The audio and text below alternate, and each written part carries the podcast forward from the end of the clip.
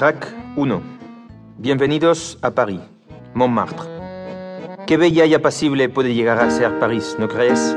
Aquí, parados frente al café Le Palmier, nos encontramos a punto de comenzar nuestro viaje a través del barrio que sirvió de inspiración a tantos artistas como estrellas hay en el cielo bohemio. Sí, así es. A través de la calle que se encuentra al costado derecho del famoso Moulin Rouge, comenzaremos a adentrarnos en el corazón de la magia del París de los siglos XVIII y XIX. Pero primero, déjame presentarme. Soy Gérard Janvier, apasionado artista que gusta de pasearse por las calles de su amada París y buscar fuentes que le inspiren a plasmar la belleza de su tan mágico entorno. Belleza que sin duda ha sido su esencia desde los mismísimos albores del corazón de Francia, cuando las misteriosas y míticas tribus celtas habitaban lo que es hoy la Ile de la Cité. Y esa magia sigue sin duda impregnada en cada calle y habitante de esta célebre ciudad. Dime si cuando escuchas París no te imaginas un mundo aparte del resto, donde el glamour, la pasión, el arte, el romanticismo y la historia se fusionan creando el escenario perfecto tanto para artistas como para verdaderas obras de arte. Oh sí, aún puedo imaginarme la pequeña figura de Toulouse-Lautrec caminando hacia la entrada del Moulin Rouge de aquellos tiempos.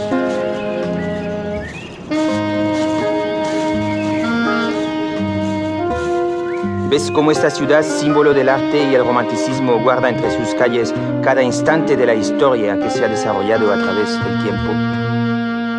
Aquí en París el espíritu de la gente es el que ha transformado la ciudad. Ha sido su sentir el que ha hecho posibles sucesos como la Revolución en 1789 y el corto pero intenso gobierno del pueblo durante la Commune de París a mediados del siglo XIX. Ahora mira las personas que pasan a tu lado. Cada una de ellas es una pieza de arte, una novela o una historia que se hace sublime al ser parte del diario vivir de la ciudad. No creo que hubieran sido lo mismo las obras de Picasso o Dalí si no hubieran paseado y se hubiesen nutrido de la magia que ofrecen las calles de París. El cubismo no habría sido un éxito. Corrientes como el surrealismo o el impresionismo hubieran perdido sus más grandes expositores. Oh París, la ciudad que logra encender e iluminar hasta la mente más apagada y opaca que la visite, y a la vez engrandece a quien venga con una mente abierta dispuesta a descubrir. Me imagino que te identificarás con mi último estereotipo, ¿cierto? Es así como la ciudad de la luz, la Ville Lumière, justifica su célebre apodo. Y si bien así se le conoce a París, me atrevo a afirmar que este barrio que tienes enfrente, Montmartre, vendría a ser el faro que irradia dicha luz. Pues fue allí, entre esas calles en las que nos internaremos, donde artistas y todas las demás mentes libres del mundo encontraron refugio ante la sociedad que los oprimía desde fines del siglo XIX. Sin duda, Montmartre ha sido un sitio de veneración divina desde tiempos prehistóricos.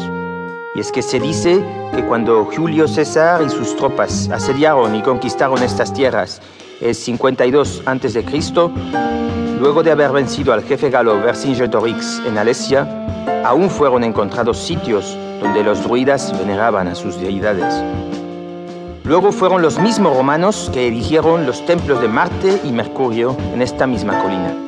Así que podría decirte que es un aura divina y la musa inspiradora de los artistas que se refugian en Montmartre.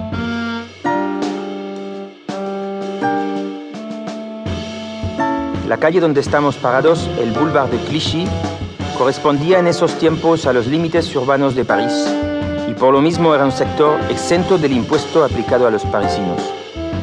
Esto, más la existencia de los conventos y sus viñas, convirtieron a este barrio en el lugar preferido para bohemios y amantes de la buena vida. Ahora te puedes explicar el porqué de los famosos cabarets que aquí aún se pueden ver. La gente venía a ser uso pleno de sus libertades y no se tenía mayores ataduras. Obviamente, hoy en día solo conserva esa connotación por tradición, ya que no veremos el libertinaje que se daba en los siglos XIX y principios del XX. Y sí, no te preocupes, que aún se conserva la tradición vitivinícola de la Ile-de-France y es lo que veremos cuando pasemos por la rue Saint-Vincent.